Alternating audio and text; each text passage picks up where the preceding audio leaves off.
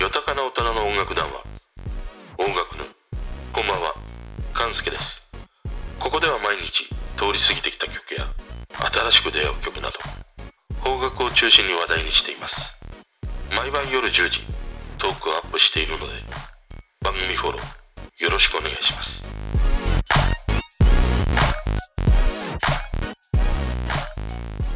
今日のうちの界隈というのはね、気温はそんなに高くないんだけど、妙にこう蒸すというね、そんな日でしたね。あの、今年の梅雨はどうも早く来そうだなという、そんな気配しかしないんだけど、もうここ数日この蒸し暑さみたいなものがあって、部屋のなんか室温がすごく高くて、うちのあの MacBook もね、もうブンブンファンがね、うなり声を上げて、周りに回るというね、もう窓が広し状態でね、あれは飛んで飛んででしたね。うちの MacBook は回って回って状態でね、回り続けてたりしてね、うるさいです。ということでね、昨日の夜あの、もうすごい、いや、興奮してしまうというね、YouTube チャンネルに出会って、それが、河江幸則というね、日本のエジプトの考古学者で、名古屋大学高等研究員准教授というね、人の YouTube チャンネルでした。あの、彼はまあこういったね、エジプトの考古学研究者だったりするので、エジプトとかね、まあピラミッドとかそういった話をね、されているチャンネルなんだけど、いや、これがもう実にね、面白い。いわゆるさ、ピラミッドとかね、エジプトのここら辺のものって、そのオカルト的な話の YouTube って、というかまあまああったりするでしょ？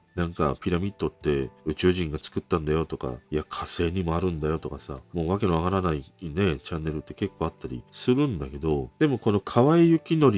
という人のチャンネルは、やっぱり今までのその地道な研究結果、あと、まあ、高度なね、ドローンを使って、その計測をしてね、ちゃんとそのピラミッドの形状みたいなものから、どういう構造でね、建てられているのかとか、もうそういう実際のその本当に研究結果に基づいた話をされていたりするので、やっぱりそのわけのわからない、そのね、オカルト的な話よりも圧倒的な説得力を持つということでね、もう一気に引き込まれてしまったチャンネルでしたね。そのテレビ番組とかでもさ、よくエジプトのね、特集とかっていうのをやるんだけど、どうしてもそこでは、なんて言うんだろうな、クローズアップされるポイントというのがさ、割とこう対極的なものだったりするんだけど、この人のチャンネルだと、そのテレビの特集とかではね、なかなか取り上げきれない、その細かな部分っていうのかな。でも、実はその細かな部分にこそ、このピラミッドのね、魅力というものに溢れているんだなっていう、そんな感じがしましたね。いや、ちょっと本当にね、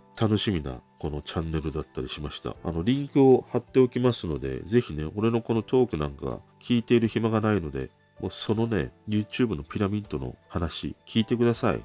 そんなことはね、言いません。まず今日このトーク聞いてから、あの、エジプトのケバブでもさ、つまみながら、その方のね、YouTube チャンネルは見てください。ね。で、今日はね、この方角のの LINE でオープンチャットを開いてみました。解説してみました。以前からあのライブ配信とかではね、話をしていて、その音楽を気軽に共有できる場所がないかなと思って。で、最初ツイッターでと思ったんだけど、その今テレワークでね、一日中音楽を聴いていると、その一日の中で、あ、いいなと思う曲ってもう本当にいっぱいあったりするんだよね。で、その中にあって、ものすごくこう、なんかね、胸を打つとかね、心を動かされた曲を、こうしたトークで話してたりはするんだけど、そこまではいかないまでも、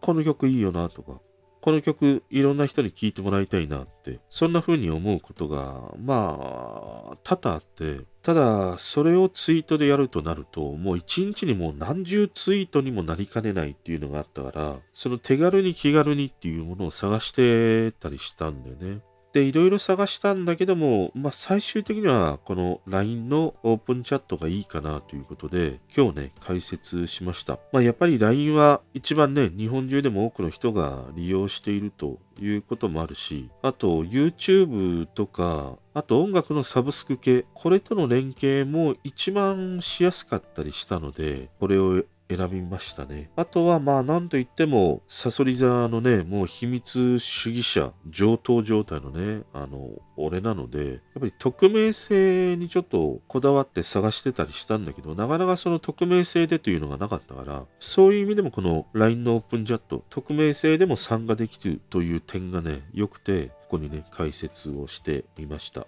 で、やっぱり今、LINE ってね、仕事で使ってる人もいるし、あと本当にその自分のね、リアルな友人とかね、知り合いとしか繋がりたくないっていう人が、まあ圧倒的に多いと思うんだね。ただこの LINE のオープンチャットって、そこに参加するときにさ、自分の新しいプロフィールを作成して、匿名性でね、あの参加できたりするので、特になんかそこから友達登録とかね、するとかそういう必要もないので、全くその部屋でだけそのつながりを持てるというね、場所でもあるし、あとその匿名性も担保してたりするのでね、音楽を共有したいとか、まあちょっと覗いてみようという方でもね、ちょちょちょっとこう立ち寄ってね、いただければなと思ってたりします。まあ今日のあの、このトークのね、概要欄にもリンク貼っておきますし、あと、俺のあのツイッターのトップにもピン止めして貼っておきますので、興味がある方はね、ぜひそちらからアクセスしてみてください。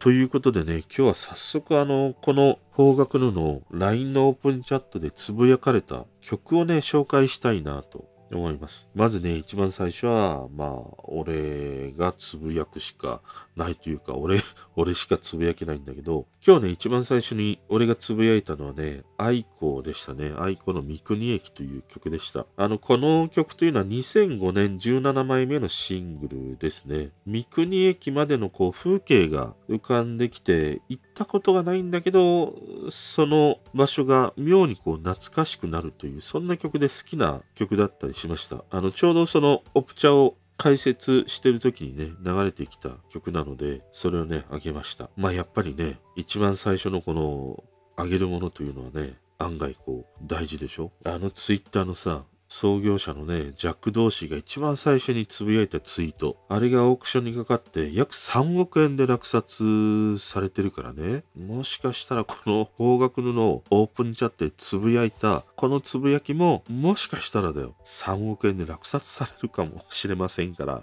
ねえ、その一発目は愛子のね、三国駅だったりしました。で、その次も俺が貼ったんだけども、V6 のね、新曲、僕らはまだというね、昨日かな今日かな ?MV が公開されていて、あ、なんかいいなと思ってね、それを貼りましたね。まあ子供だと思っていたね、上線の3人ももうすっかりおっさんですね。本当に。で、見てて思ったのが、V6 の半分、まあ、3人がさ、髭生やしてるんだよ。なかなかジャニーズのグループの中において、グループの半分がさ、髭を生やしているっていうのをいなかったからね。いや、なかなか、稀有なね、この V6 だと思いながら見てました。で、エモいね、仕上がりの MV になっていたりしましたね。良かったですね。で、このエモいつながりで言うと、このプチャをね、解説してツイートするとすぐね、あの、参加してくれた方がいて、その方が貼ってくれたのがね、ラッキーキリマンジャロのね、エモメの夏という曲でした。この曲は去年ですね、7月、彼らの6枚目のシングルです。もう本当にね、夏にぴったりの一曲で、もうこのラッキリは俺の中ではもう外れがないというね、このバンドだったりするんだよね。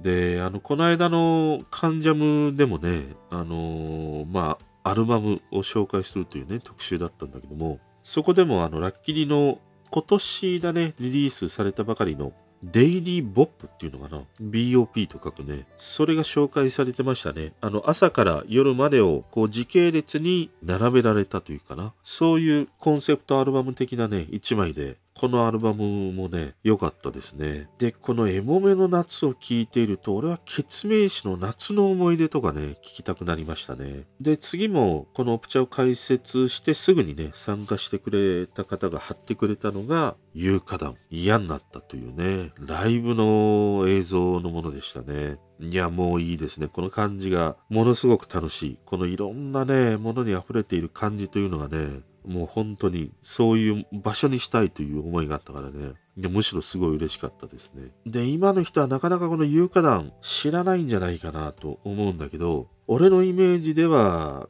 彼らはね、こう泥臭くて血生臭いという、ほんとなんか地面をセッタとかね、サンダルとか